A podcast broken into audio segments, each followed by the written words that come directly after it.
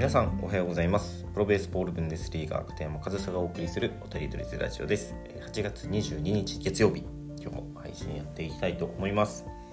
でまあ今日は甲子園の決勝ですね、えー、仙台育英高校宮城の仙台育英高校対山口県の、えー、下関国際高校の、えー、決勝戦が、えー、14時から行われるということで、まあ、日本の夏の風物詩が一つ終わるわけですけれどもすみませんその甲子園の内容については僕そんなに追っかけてないのでその仙台育英高校と下関国際のその選手どうのこうのとかチームとしてどうのこうのとかそういう話は今日はできないんですけど、まあ、この時期にね、まあ、必ずと言っていいほど話題になるこの甲子園もっと言えば高校野球でのこの球数制限についてちょっとお話ししていきたいなというふうに思います。毎年必ずと言っていいほど話題になりますよね。すいません。今年は僕本当に全然甲子園、えー、終えてなくてですね、えー、近江高校の山田投手ですかねが今現在昨日までの時点で一番、ね、球数を投げた選手なんですかね。すいません。このこの辺ちょっと本当に曖昧なんですけど毎年ね、えー、球数を問題視される選手投手っていうのが出てきてで、まあ、今でこそ去年一昨年からですかね、えー、甲子園で球数制限ができたのは、えー、1週間で500球という球数制限が、えー、できて、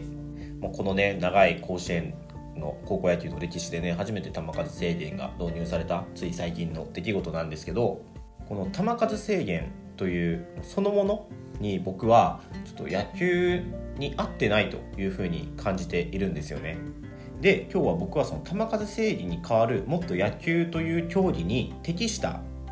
投球制限についてちょっとご紹介というか是非その高校野球関係者各位もしくはね高校野球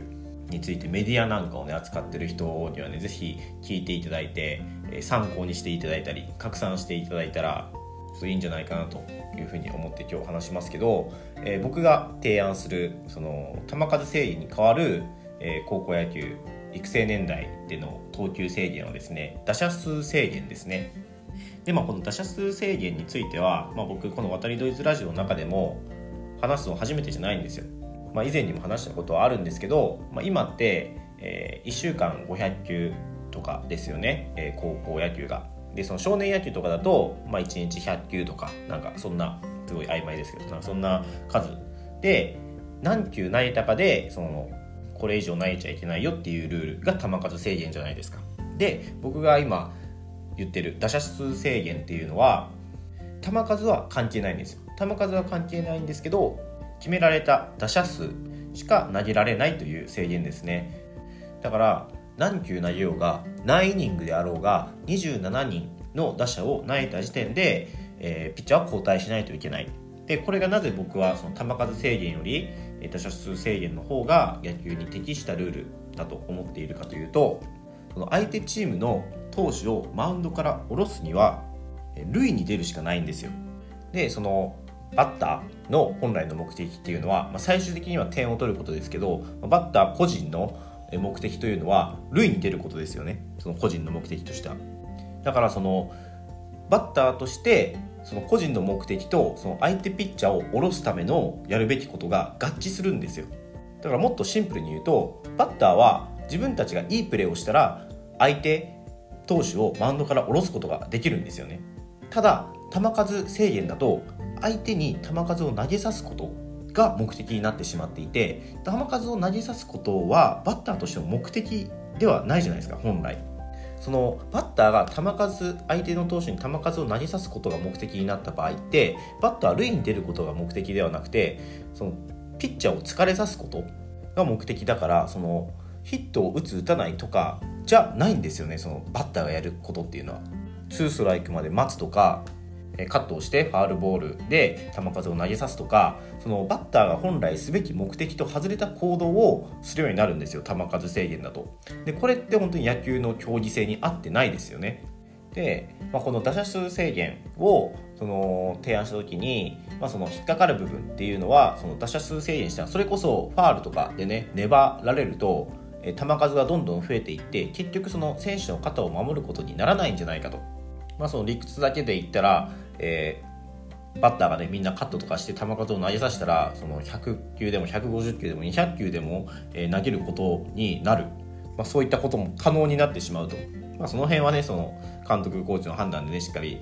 その辺の管理をしていただきたいんですけどそういうことにもなり得ると。だからその実際に肩を肘を選手の体を守ることにならないんじゃないかという意見もねあるのかなというふうに思うんですけど僕これってあんまり起きないんじゃないかなっていうふうに思うんですよ。なぜなら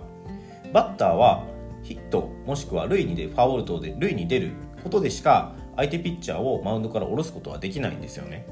ということはバッターもヒットを打つことへの目的意識が高くなるんですよ。でそうなった時にバッターが取る行動っていうのは早いカウントから打ちに行くようになります。なぜなら追い込まれるとピッチャーの方が有利になるからです。でノーストライクとワンストライクそしてツーストライク、ね、この時にどのカウントが一番そのヒットが出やすいかって言ったらノーストライクワンストライクツーストライクの順でヒットって出やすくなるんですよね。だからこれってある意味バッターにもメリットなんですよ。球数制限だと球数を投げさせないとっていう意識が働いて初球から打ちにいけないですよね。初球から打ったらもったいないんですよ。球数制限がある試合で初球を打つというのは。なんですけど打者数制限だと初球でヒットを打てばそれがもう直接相手ピッチャーへのダメージになるんですよ。って考えたら打者数制限の方が野球のその競技性を損なわずにピッチャーへの体の負担を軽減する期待ができてさらにバッターも積極的に打ちに行くことができる。でさらにですよ。そうやってヒットを打つことがピッチャーにダメージを与えるってなってさらに球数が関係ないのであればそこに采配がさらに生きてきますよね。球数制限だと本当は1球外して様子を見たいとか見せ球を使いたいとかそういったことを考えるんですけど球数のことを考えるとその1球がもったいないんですよ。なんですけど打数制限で球数は関係ないってなるとそのバッターに対して抑えること。でそこで配球の駆け引きなんかが生まれて僕もっとその野球のレベルって上がると思うんですよね。でも球数制限って球数だけじゃなくてそういった戦い方配球にも制限をかけてしまってるっていう意味では野球のレベルを下げかねない制度じゃないかなっていうふうにも感じてるんですよ。だから僕は打者数制限の方が絶対に野球の競技性には合っていてピッチャーの体を守る見込みも十分にあってさらにバッターの積極性にも影響を与えることができさらに配球駆け引きももっと重要になってくる。だから野球のレベルが上がっていくっていう風にねすごくメリットが大きいと思うんですよ。打者数制限を導入した方が。ちょっとその配球のところでちょっと補足ですけど今高校野球はね金属バットどんどん飛ぶようになってますし高校生の体もどんどんね大きくなっていってる中でピッチャー正直不利だと思うんですよね。不利なんですけど配球が使えない配球にも制限がかかっているってなるとさらに不利なんですよ。でここでねしっかり配球を使える球数を使えるっていうのは今のこの高校野球を変えるえー、きっかけにもなると思いますしそれは決して悪い意味ではなくていい方向に変わると思うんですよね。なので僕打者数制限を、えー、すごく推しています。でなぜ僕はこの打者数制限という制度を推しているかというとドイツで実際に採用されているのがこの打者数制限だからです、えー、ドイツにはですね球数制限がなくて打者数制限ですね、えー、今説明した通り1日に1人のピッチャーが投げていいのは何人までって決まっていてでそれがまあ年齢によってその1日に投げていい打者数の数が変わるという感じですね。15歳以下ならえ15人とか、まあ、そんな感じで。で、えー、高校生アンダー18の場合は27人までなんですけどアンダー18の試合っていうのは7回までなんですよ。だから6人までランナーを出しても完投できるんですよね。でもしくは1日27人なので基本的にアンダージャストもダブルヘッダーするんですけど1試合目に15人2試合目に12人みたいな投げ方でもいいんですよ。で、まあ、この辺のね制度1日何人までとか、えー、3日で何人までとかなんかそういった制度がねその日本の高校野球の在り方に合わせていく必要は十分あると思いますけどベースをねその球数制限じゃなくて打者数制限にするっていうのは僕は今の高校野球には必要なことなんじゃないかなというふうに思ってですね、えー、最初にも言いましたがその高校野球関係者各位あとは高校野球えー、少年野球の、ね、メディアに関わる人にね、えー、聞いていただいてぜひ拡散等していただいてですね僕が今思いつく限りの理由で打者数制限より球数制限がいい理由が見つからないんですよね。なのでもしこの打者数制限いいなと思っていただいた方はね是非拡散等していただけるとそれが、え、野球界がいい方向に進むきっかけになるんじゃないかなというふうに思っております。でもしこの打者数制限よりもっといい制度ありますよとかこういうのどうですか？みたいなのあったらねそれもねコメント欄とかで教えてもらえるとそれもまた僕もまた考えてみたいなというふうに思うのでね是非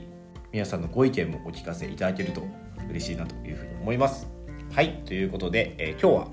は球数制限より野球という競技性に合っている打者数制限についてお話しさせていただきました、えー、今日も最後までお聴きいただきありがとうございました。片山和人でした。Música